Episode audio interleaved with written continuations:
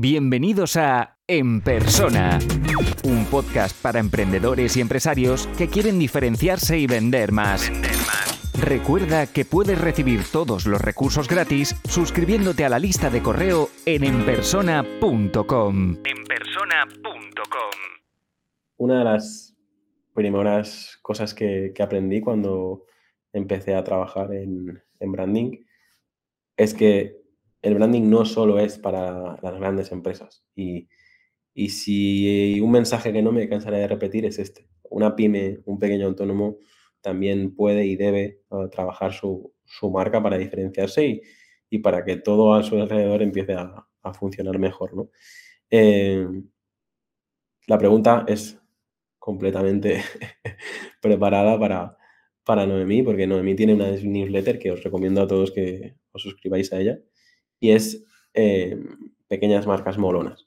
Creo que el 90 y pico por ciento de, marcas que conocemos son, son pequeñas, pero no todas molan. ¿Qué debe tener una, una pequeña marca para molar?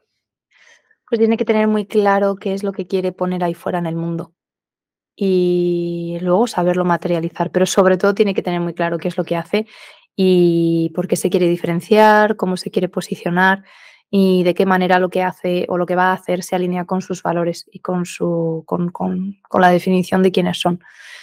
Para poder hacer eso, hay que hacer un trabajo introspectivo de la marca bastante potente, pero una vez lo tienes claro, tiene mucho que ver con lo que acabamos de comentar sobre la especialización y, tu propia trayectoria con, con, las marcas diferenciadas según sector, etc.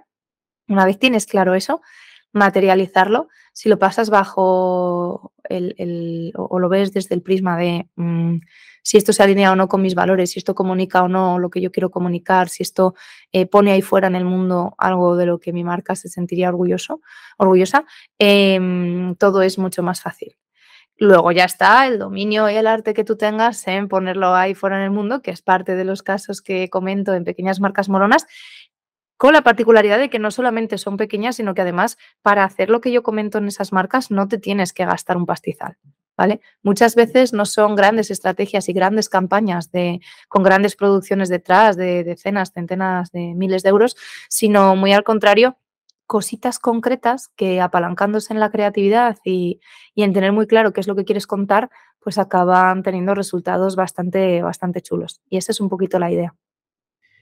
Y además, mm, yo siempre suelo decir que, no se trata tanto de, del presupuesto y el, tiempo que tenemos, ¿no? Porque está claro que cuando vas creciendo y tienes más equipo, más, más, más inversión, al menos lo que he visto yo con las empresas grandes con las que hemos trabajado, pues es, se acomodan en repetir unas, unos formatos, unas fórmulas pero lo que a veces hace que realmente sea creativo y, que sobresalga y que se diferencie es lo, que tú cuentas un poco en, esa newsletter, ¿no? Casos donde con, pequeñas acciones que la gente no se espera porque no son tan comunes y que sobresalen, es cuando realmente es cuando realmente pues consigues llamar la atención, sobre todo en este, en este momento donde eh, hay tanta saturación. ¿no?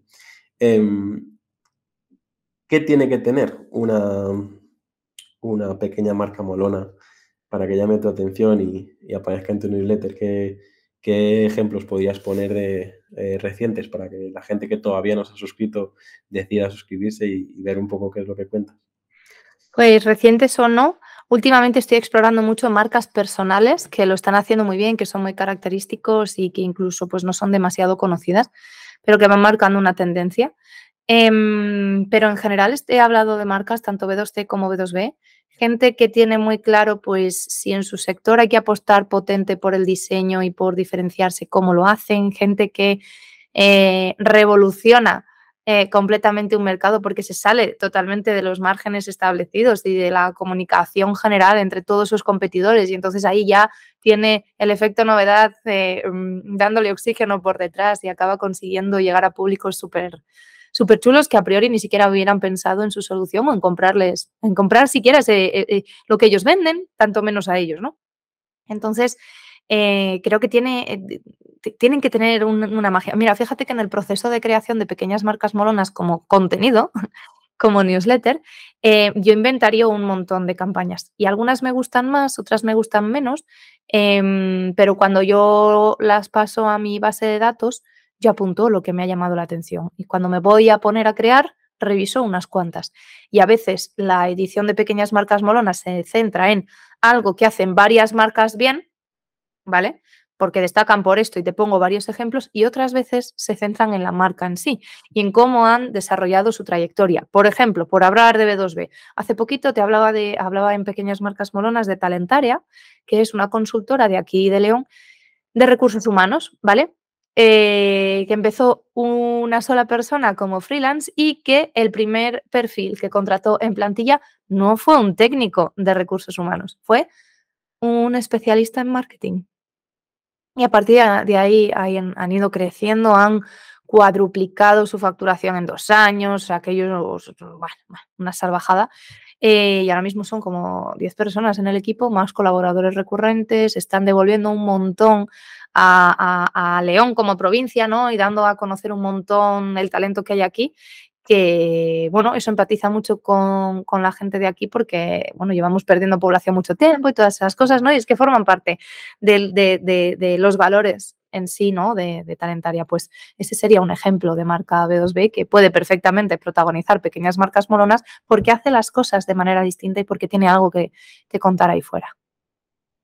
Eso me recuerda a lo que siempre digo, de que porque aunque seas una pequeña marca, tienes que tener un enemigo, una misión, ¿no? Y, por ejemplo, lo que acabas de contar, pues eh, ahí tienes ya un storytelling o una historia que contar cuando eh, empatiza la gente contigo, porque si tu mensaje es que gracias al trabajo que está haciendo esta gente puede eh, conseguir que, que el león crezca a nivel eh, profesional o que la gente se quede porque sí que hay recursos, porque sí que hay alternativas, pues eh, creo que pues eso comparte, comparte cultura y mensaje con mucha gente y hace que, realmente se cree esa marca ¿no? detrás, que, la, de, que salgan evangelistas de, esa marca porque comparten el mensaje como tú misma, ¿no? Tú al ser de León y, y poder trabajar desde León y poder tener esta comodidad, pues también eh, directa o indirectamente te conviertes en predicadora de, este mensaje.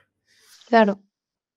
Y para terminar, a mí me gustaría que hicieras una llamada de acción. No, he mencionado qué día publicas, eh, cómo suscribirse, eh, a qué hora publicas ni, todas estas cosas. Así que si quieres para terminar y un poco para agradecer tu, tiempo, eh, ¿qué te parece si nos pedimos con esta llamada a la acción de, pequeñas marcas molonas y a partir de aquí, pues que te sigan a través de Twitter y que, comenten el programa o lo que quieran. Pues sí, genial, nada. Pequeñasmarcasmolonas.es o .com, lo que prefieras, tengo los dos. Eh, es solo un formulario, solo tienes que dejar tu email y recibirás pequeñas marcas molonas en tu bandeja de entrada, pues cada 15 días, ahora mismo. Y nada, si quieres contarme cualquier cosa, discrepar e incluso me puedes encontrar en Twitter y en Instagram como arroba noemicarro y en LinkedIn también como no hay mi carro. Así que estaré encantada de responder, que yo siempre respondo. Doy fe que yo a veces he enviado alguna sugerencia, alguna idea, algo tal, y, me has contestado enseguida, así que doy fe que respondes. Bueno, pues muchísimas gracias por escuchar el, programa y, nada, estamos aquí eh, esperando a que llegues tus preguntas, tus mensajes a través de WhatsApp para, buscar a esas personas a las que tenemos que, que hacer estas preguntas que enviáis. Gracias por escuchar todos los episodios de la semana y como siempre digo, nos vemos en el siguiente episodio. Muchas gracias, Jaume. Qué mal se me dan los cierres. Eh, muchísimas gracias, Noemi, por tu tiempo. No, gracias a ti. Si te gusta este podcast, puedes dejar una reseña o un comentario. Es la mejor forma de ayudar para crecer y llegar a más gente. Suscríbete en Apple Podcast, iBox, Spotify o YouTube para no perderte los siguientes episodios.